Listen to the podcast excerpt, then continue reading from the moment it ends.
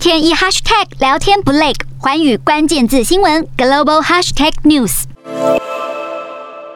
乌克兰手握两千万吨粮食，却因为港口遭俄军占领，无法出口。中东和非洲数千万民众因此面临粮食危机。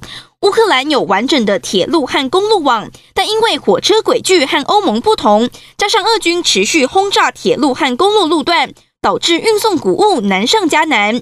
乌克兰基础设施部长无奈地表示，以陆路方式能运送的谷物量，最多也只有从黑海港口出口的百分之二十。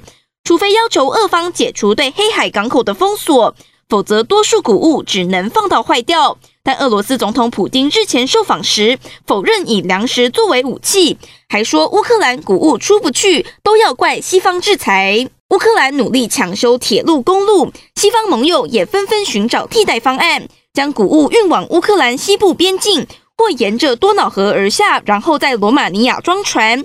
虽然将谷物运出乌克兰困难重重，效率也不高，但一些贸易公司表示将坚持下去。现任美国欧非陆军司令也表示，俄国封锁乌克兰粮食输出，可能会需要美国军事介入，不让全球粮食市场爆发危机。